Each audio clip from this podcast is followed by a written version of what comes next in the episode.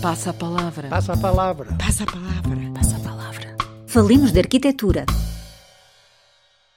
Ricardo Carvalho lançou o convite, José Adrião aceitou.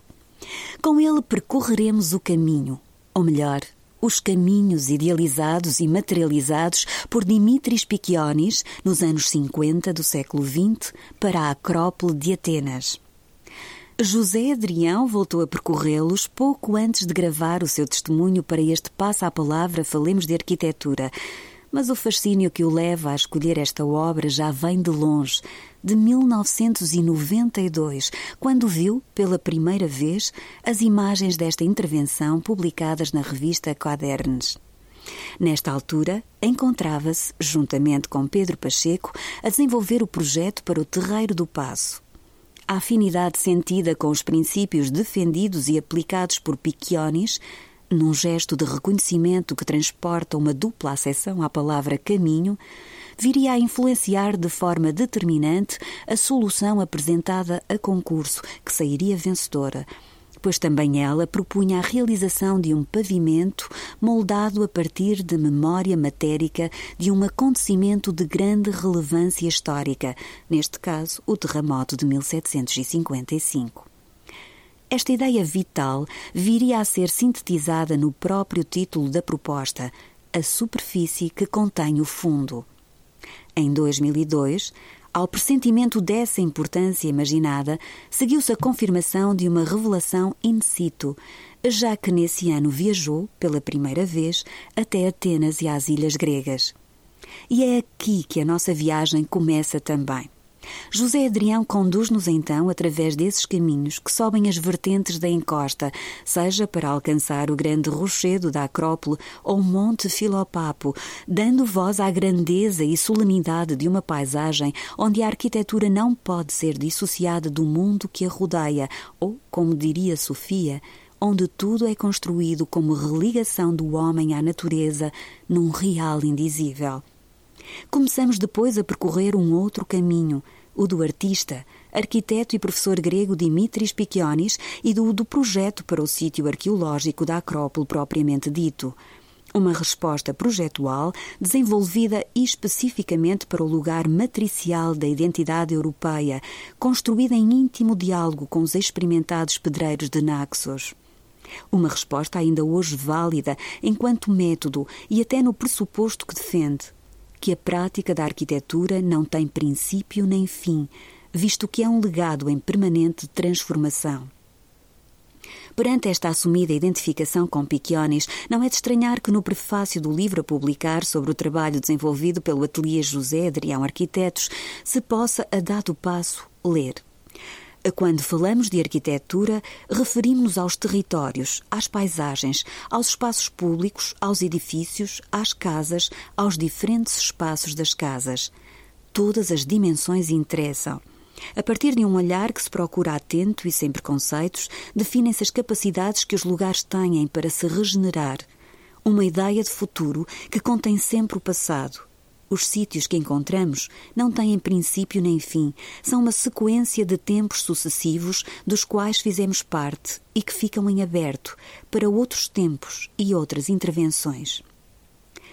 José Adrião nasceu e viveu a sua adolescência em Alvalade, no bloco do mítico Vavá, um território urbano de inspiração modernista marcado pela presença de gerações politicamente inconformadas e particularmente ativas no campo das artes, da arquitetura ao cinema, da música ao teatro e à literatura.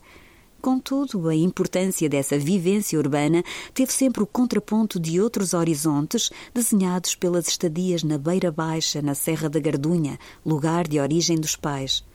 Neste mundo de possibilidades, a frequência da escola de cinema ainda se esboçou, mas a arquitetura acabou por ser a opção final.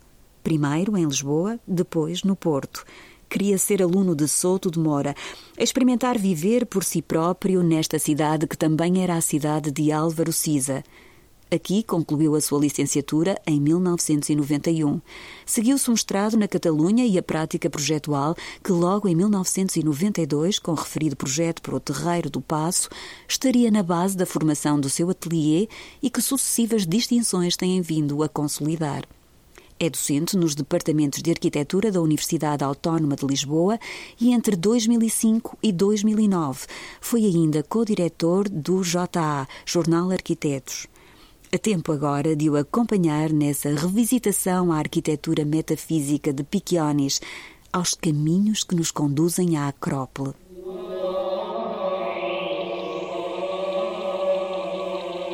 Vi o caminho da Acrópole do arquiteto Dimitris Piccionis pela primeira vez em 1992, numa imagem publicada na Quaderns, uma revista do Colégio de Arquitetos da Catalunha. Nessa altura, o Pedro Pacheco e eu estávamos a fazer o concurso para a requalificação do Terreno do Passo em Lisboa. O projeto que apresentámos foi o vencedor, apesar de no concurso não ter sido atribuído o primeiro lugar. No entanto, o projeto teve uma grande divulgação. Na sequência desse concurso, fizemos o projeto para a placa central do Terreiro do Passo, que foi construída em 1998, e embora fosse pensado como uma obra provisória, ali permaneceu durante mais de uma década. Em 2011 foi feito um projeto definitivo, que não é da nossa autoria, apesar de este conter muitos dos pressupostos do projeto de execução que elaborámos em 2004 para o desenho final da praça. No projeto concurso, aquilo que nos propusemos fazer foi, para além de outras ações, um novo pavimento no Terreiro do Passo que contivesse a matéria reciclada dos escombros do terremoto de 1755. Quando estávamos a fazer o projeto, intuímos que iríamos encontrar escombros por baixo do asfalto do parque de estacionamento que se encontrava nessa altura na placa central do Terreiro do Passo. O trabalho de superposição de plantas do Terreiro do Passo, antes e depois do terremoto, indicavam que o terreiro tinha sido ampliado quase para o dobro em direção ao rio. Esta ampliação tinha sido feita a partir do aterro construído com os escombros. De acordo com a informação que recolhemos, percebemos também que o nível da Baixa Pombalina e do Terreiro do Passo tinha subido 3 metros em relação à cota de pavimento anterior ao terremoto. Quando explicámos na memória descritiva do concurso o novo pavimento que estávamos a propor, escrevemos um texto cujo título foi A superfície que contém o fundo. O pavimento era formado por lajes de betão, feito com os inertes reciclados provenientes dos escombros do terremoto. Deste modo, consolidávamos um espaço público, continuava a manter algumas características de terreiro, nomeadamente ao nível de uso, mas que era também uma praça. Tinha principalmente outra qualidade. Era um pavimento que continha a memória matérica de um acontecimento que teve uma enorme importância para o lugar onde nos propunhamos intervir. Quando estávamos a fazer o concurso, vimos a imagem fotográfica belíssima do caminho da Acrópole, de Dimitris Piccionis, que fotocopiámos e colocámos na memória descritiva para mostrar o caráter pretendido pelo nosso projeto. A imagem em preto e branco mostrava um pavimento construído com um lajeto de pedras muito diferentes entre si, algumas lajes provenientes de ruínas, troços de colunas e grandes interstícios em betão. Nunca tinha visto nada assim. Em 2002, fui pela primeira vez a Atenas e às Ilhas Gregas. Estava com uma grande expectativa. Uma das razões desta expectativa era que ia finalmente ver o caminho da Acrópole. Dez anos depois de ter visto a imagem na revista Quadrante. O projeto de Dimitris Piccionis revelou-se muito mais impressionante do que tinha imaginado. Creio que grande parte das pessoas que visitam a Acrópole não se apercebem que estão a pisar um caminho relativamente recente em termos históricos. Porque parece ter lá estado sempre e é por isso quase invisível. O caminho são de facto muitos caminhos, porque se ramificam e de uma forma natural sobem as vertentes da encosta. Existem dois troços principais o primeiro, e o mais percorrido, dá acesso ao grande rochedo da Acrópole. O segundo sobe em direção contrária até ao Monte Filopapos. Este percorriu quase sempre sem ninguém. Quando chegamos ao topo desta colina, existe um grande socalco, a partir do qual se tem uma vista magnífica sobre a Acrópole e o Partenon. Dimitris Piccionis foi um arquiteto grego que nasceu em Atenas em 1887 e que morreu em 1968. Estudou no princípio do século XX engenharia civil em Munique e depois mudou-se para Paris para estudar arte. Mais tarde, no regresso à Grécia, foi professor na Universidade Técnica de Atenas e durante a sua vida participou ativamente nos debates intensos sobre as questões identitárias gregas e também sobre a sua arquitetura vernacular. Quando começou a construir o caminho da Acrópole, em 1954, tinha 70 anos. O projeto Foi encomendado pelo Ministério das Obras Públicas grego, que tinha a previsão de que as obras estariam prontas em seis meses. No entanto, estas demoraram quatro anos, desde maio de 1954 a fevereiro de 1959. O projeto consistiu não só fazer os novos acessos em torno do sítio arqueológico da Acrópole, mas também trabalhar numa área de 200 hectares, transformando esta vasta área numa zona de proteção a, a todos os lugares arqueológicos existentes. Para isso foi retirado todo o asfalto que tinha sido utilizado na construção de acessos durante as décadas anteriores e mudou-se a vegetação, retirando as espécies arbóreas e arbustivas que considerou não pertencerem àquela paisagem e plantaram-se novas espécies autóctones da paisagem grega original. Para fazer este trabalho, fez inúmeros desenhos de pavimento, que levava para a obra e onde constantemente os ia acertando e modificando à medida que a construção prosseguia. Contratou uma equipa de 30 homens, escolhidos por si, que eram canteiros da ilha de Nápoles, especialistas em construção em pedra, que o acompanharam, além de muitos outros, no trabalho durante os quatro anos. No processo de construção, todo o terreno tinha que ser analisado com um enorme cuidado. Por ser um sítio arqueológico, era necessário ter o máximo de atenção para não danificar o que ainda não tinha sido encontrado. Insistiu que todo o trabalho deveria ser essencialmente manual, visto que as máquinas poderiam danificar para sempre achados arqueológicos de grande importância.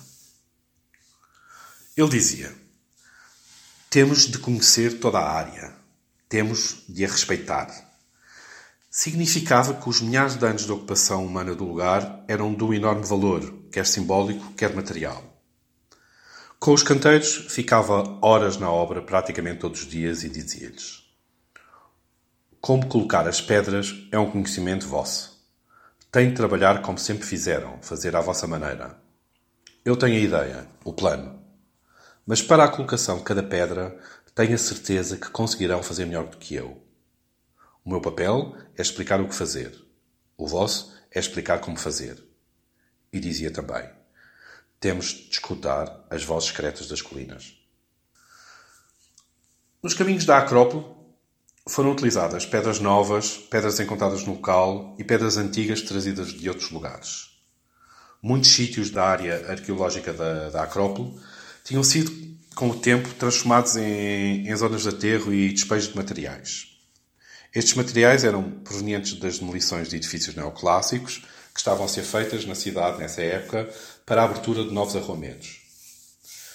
O projeto de Dimitris Piccionis procurou usar estes materiais na construção dos pavimentos, tal como reutilizou cornijas de edifícios e restos de escadas de, de pedra para fazer degraus e bancos nas áreas de estadia.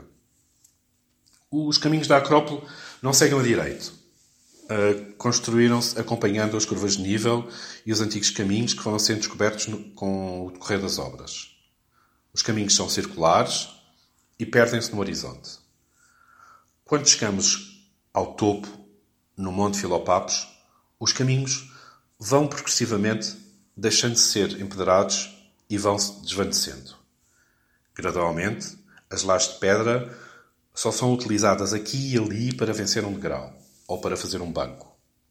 Depois, as lajes de pedra desaparecem totalmente e o caminho passa a ser só um carreiro de pé posto que se perde na paisagem. O caminho não termina, vai desaparecendo. Na zona da Acrópole, antes de entrarmos nos propileus, há uma placa de pedra que diz Peripatos. O significado de Peripatos é o lugar onde se caminha. Muitas aulas foram dadas neste lugar.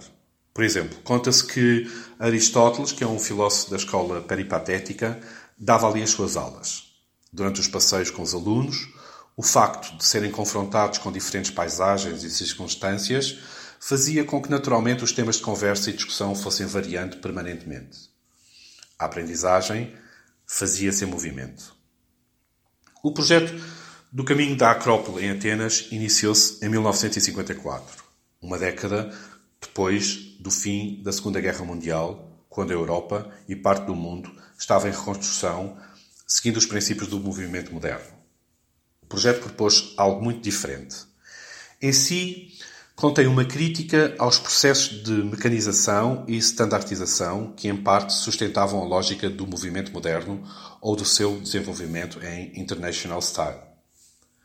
No projeto de Dimitris Pikionis, tal como os projetos de outros arquitetos seus contemporâneos, houve uma abordagem crítica ao movimento moderno. O seu maior argumento foi entender que cada lugar era um caso específico e único.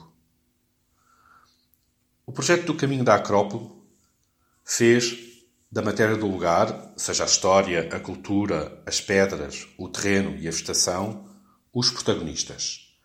Fez uma síntese dos processos construtivos levados por canteiros da Ilha de Naxos, que antes dessa obra tinham feito muitas outras.